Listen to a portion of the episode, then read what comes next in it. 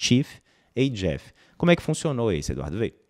Em relação à insuficiência cardíaca, a gente tem dois grandes trials é, de desfecho clínico, que foram é, o DAPA-AGF, usando dapagliflozina, e o Emperor, né? Tanto o Emperor Reduced, com fração de ação reduzida, quanto o Emperor Preserved, daqui a pouquinho eu vou falar dele, que usou a empagliflozina no contexto da insuficiência cardíaca. Canagliflozina, então, é uma, um tipo de medicação que a gente ainda não tem trials tão grandes. Mas aí veio o Tifa Jeff que usou essa medicação. Como é que funcionou? Um trial menor, 476 pacientes, né? não se compara com o N do Emperor ou o N do DAPA-EGF. E incluía tanto os pacientes com IC fração de ejeção reduzida, quanto com IC fração de ejeção preservada. 60% dos pacientes tinham fração de ejeção preservada, na verdade. E os pacientes eram randomizados para receber ou a terapia padrão com placebo ou terapia padrão com canagliflozina 100mg por dia.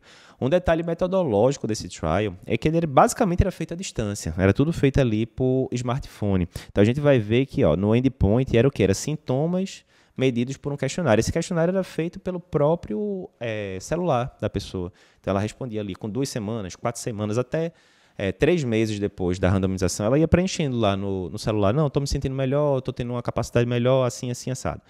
É, então, um desenho bem interessante de trial, né? O paciente não tinha que ficar indo no hospital várias vezes, como a gente vê comumente nos trials. E o que, é que foi observado? Houve benefício com o uso dos inibidores de SGLT2, começando bem precocemente, né, com duas semanas, e se mantendo até o final do trial com 90 dias.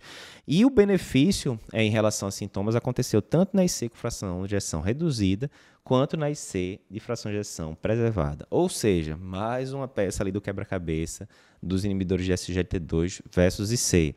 Então mostra evidência com a canagliflozina, né? Como eu já falei, a gente já tinha evidência muito boa com DAPA e com EMPA. Agora veio uma, apesar de ser um trial menor, mas evidência positiva também com canagliflozina, não em relação à morte, essas coisas, mas em relação a sintomas. E mais uma evidência que mesmo na IC com fração de ejeção preservada, a gente tem benefício com os inibidores de SLT2.